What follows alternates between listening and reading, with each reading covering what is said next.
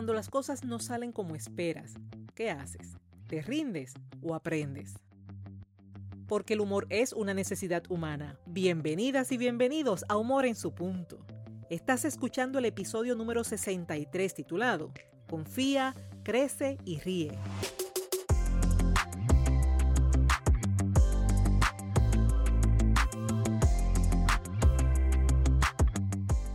Te recuerdo que Humor en su punto es un espacio diseñado para mantener viva y activa la idea de que todos los seres humanos poseemos la capacidad para desarrollar el buen humor.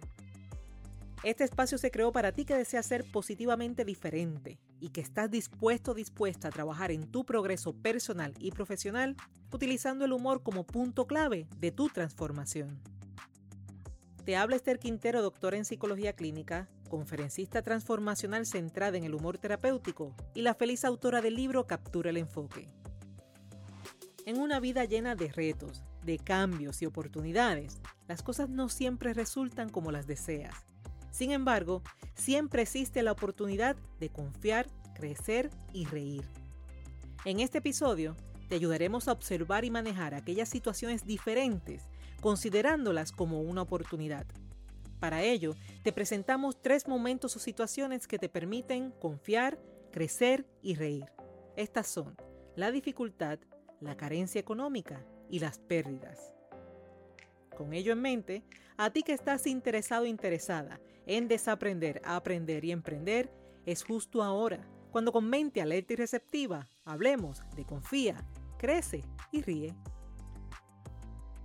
Cuenta la leyenda, y no lo digo yo, que el distintivo de una comunidad eran sus fincas con grandes y hermosos árboles. Cada dueño tenía contratado un empleado encargado de ofrecer agua, vitaminas y cuidados a cada uno de los árboles. Un día, llega un nuevo dueño a la comunidad, con la diferencia de ser él quien se encarga de sus propios árboles. El hombre, a diferencia de sus vecinos, no atendía sus árboles a diario, sino cuando tenía tiempo. Esto no tan solo causó asombro en sus vecinos, sino que con el tiempo provocó cierto grado de incredulidad y hasta malestar. La razón, los árboles se veían débiles, no se observaba un desarrollo pleno y hasta creaban contraste con los árboles de la comunidad. Uno de los vecinos puso a disposición a su empleado para que atendiera esos árboles, pero el dueño, calmadamente con una sonrisa, declinó la oferta. Así pasó el tiempo, hasta que los árboles comenzaron a crecer y a verse fuertes, logrando calmar la inquietud de la comunidad. En poco tiempo, pasó una fuerte tormenta que logró derribar los árboles de la comunidad. Pero no todos los árboles. Resulta que cuando la comunidad observó las fincas, los árboles del nuevo vecino se encontraban con apenas algunas ramas afectadas. ¿Cómo es eso posible? preguntaron los vecinos. A lo que el dueño contestó que al llegar a la comunidad les ofreció a los árboles poco cuidado con la intención de que ante la necesidad sus raíces crecieran hacia abajo con mayor fuerza para vencer la tierra en búsqueda de agua para nutrirse. Es por eso que al llegar la tormenta, sus raíces eran profundas y fuertes, por lo que lograron mantener los árboles en condiciones estables fueron esos árboles los que posteriormente dieron frutos y cuyo dueño presentó a disposición de toda la comunidad. Esta metáfora no me pertenece. Son esos cuentos que uno escucha hace años sin recordar quién es el autor, pero recordando por demás cuál fue la enseñanza, el valor muchas veces incomprendido de la dificultad. Las personas tenemos la normal y saludable tendencia de buscar el bienestar y eso es bueno, buenísimo. Una persona con el ambiente propicio puede crecer, puede desarrollarse y lograr vencer incomodidades. En un ambiente de bienestar, las personas pueden tomar decisiones y realizar modificaciones a su favor.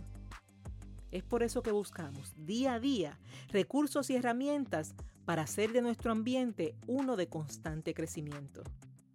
Sin embargo, Mantener la falsa expectativa de que todo tiene que estar bien en todo momento se convierte en un punto de vulnerabilidad que requiere atención. Y es que cuando esperas y te acostumbras a que todo esté en perfecto orden, no desarrollas las habilidades y destrezas necesarias para enfrentar, manejar y salir airoso o airosa de la dificultad. Asimismo, es una falacia pensar que el progreso está exclusivamente en el bienestar, pues también se aprende y se crece en la dificultad. La dificultad significa que hay un espacio para el que aún no tienes las herramientas, y al presentarse la dificultad, la alternativa saludable es buscar nuevas herramientas. Cuando me mudé a mi hogar, jamás en la vida pensé comprar herramientas. Compré muebles, decoración, accesorio, de todo, menos herramientas. Pero un día necesité colgar un cuadro y tuve que comprar clavos y martillo.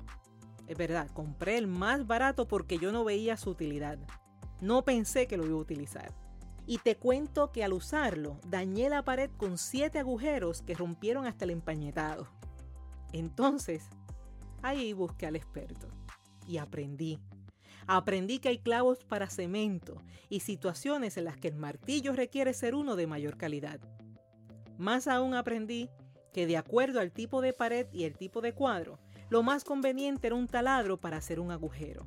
Y lo menos que me imaginé es que en ese agujero va una pieza de plástico de la que no me sé el nombre, pero sé que existe y para qué es. Y ahí, justo en el centro, se ubica un tornillo color azul que tiene la fuerza para resistir el peso. No soy experta en eso, pero luego de una pared llena de huecos y grietas, sé que lo necesito. En la vida, la dificultad viene a decirte qué necesitas completar y cuáles son las herramientas que necesitas adquirir.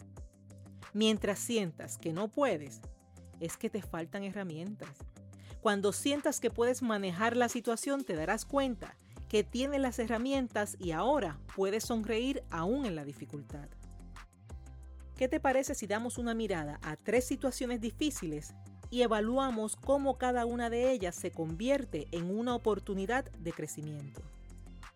La primera es la dificultad en manejar la conducta de otros. Esta dificultad es de las más comunes y escucha bien, es de las principales trampas mentales y emocionales. Y me refiero a esos momentos en los que la conducta o personalidad de otros es para ti una dificultad. La primera trampa mental son las expectativas que se consideran como la posible solución.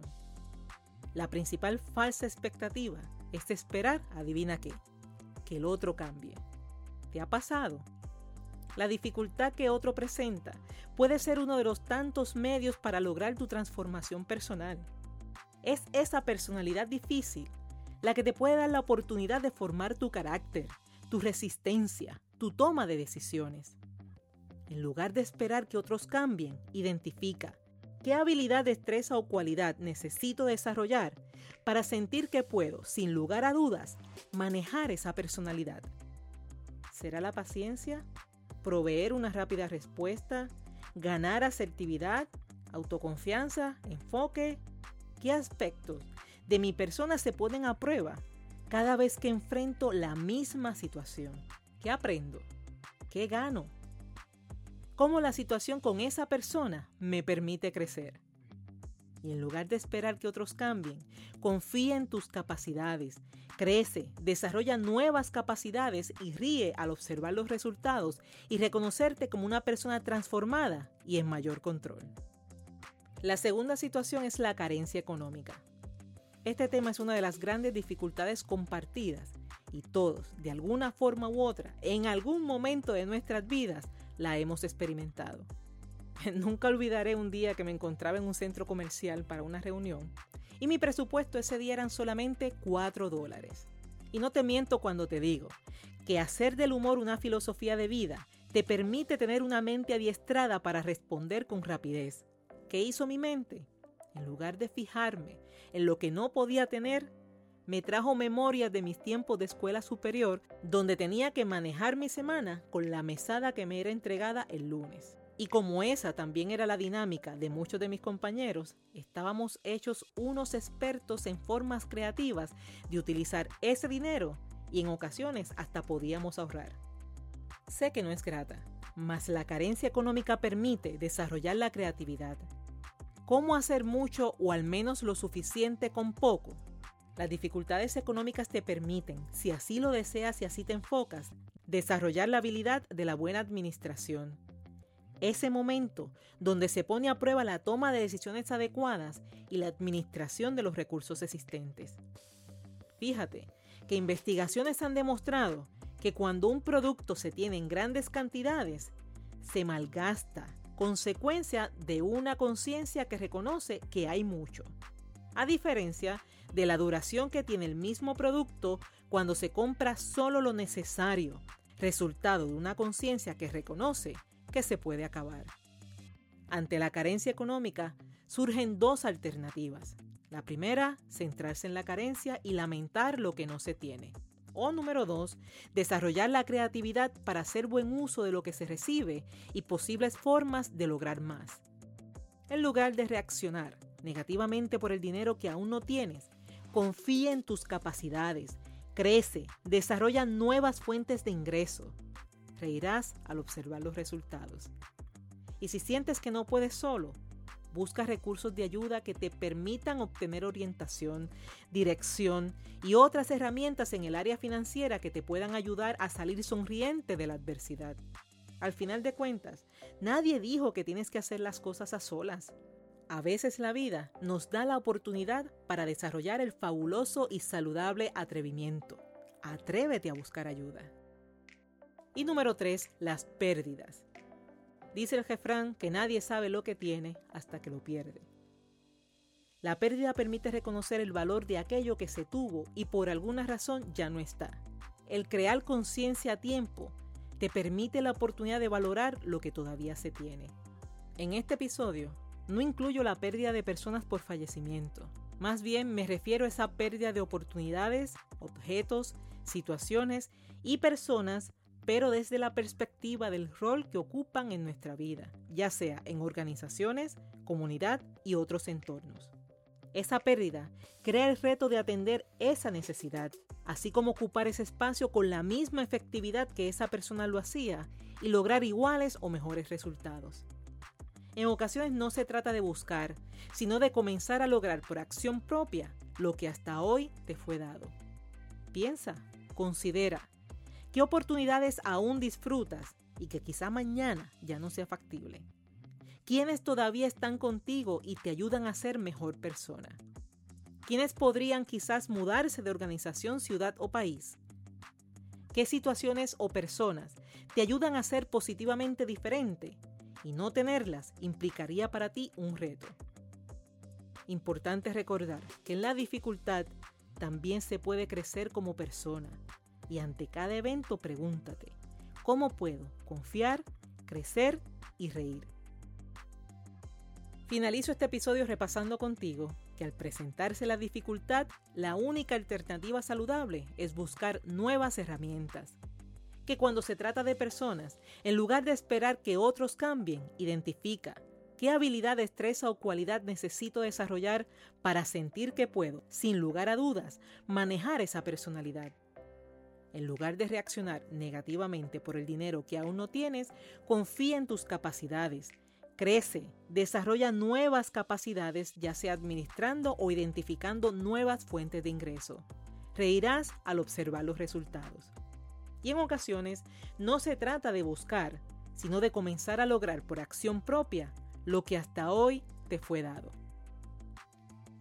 Este ha sido el episodio número 63 de Humor en su punto si ha sido útil para ti, si estás de acuerdo conmigo en que aporta contenido de valor, recuerda suscribirte en la plataforma de tu preferencia y asignar una valoración de 5 estrellas, a la vez que dejas tu comentario indicando cómo humor en su punto ha sido útil para ti. Si aún no tienes tu copia del libro Captura el Enfoque, puedes obtenerla con tan solo entrar en Amazon.